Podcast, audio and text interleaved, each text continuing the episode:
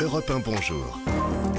Alexandre Lemaire. Très bon réveil, nous sommes lundi 27 février. On retrouve euh, comme promis l'histoire dingue d'Anissa Haddadi. Anissa, vous nous conseillez de bien regarder à nos pieds ce matin. Oui, surtout si vous habitez Limoges, la capitale de la porcelaine. Il y a du changement dans les rues de votre ville. La mairie de Limoges a décidé depuis quelques semaines maintenant de changer l'aspect de certains espaces verts où les légumes remplacent maintenant les fleurs? Par exemple, dans le square Jacques Chirac à Limoges, les salades, les plants de courgettes ou les pommes de terre ont remplacé les géraniums. Si vous vous baladez toujours à Limoges, vous verrez aussi des plants de légumes sur les espaces verts devant l'hôtel de ville. En tout, pour l'instant, ce sont quatre espaces verts qui ont été transformés en potager. Bah, ils vont servir à quoi ces, ces légumes? On peut, on peut, pas se servir, j'imagine, ça se passe pas comme ça. Eh bien, si, Si. si, vous allez pouvoir vous servir. D'abord, ils seront livrés directement en circuit court aux EHPAD, aux crèches et aux écoles. 9000 écoliers ont pu manger des frites venant de pommes de terre cultivées dans les espaces verts de la ville.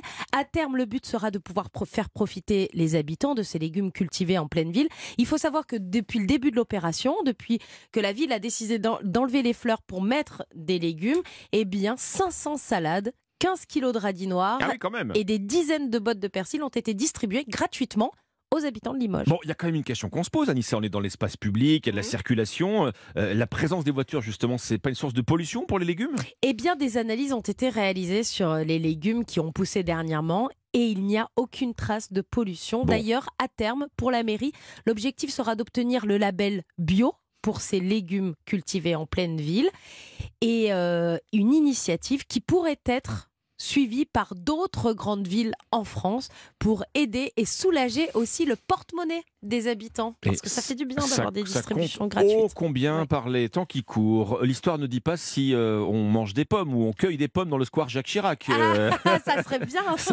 Il en serait fier, le, je pense. le célèbre manger des pommes. Merci Anissa. On vous retrouve bien sûr juste avant le journal de 5h30 pour votre météo. À tout à l'heure.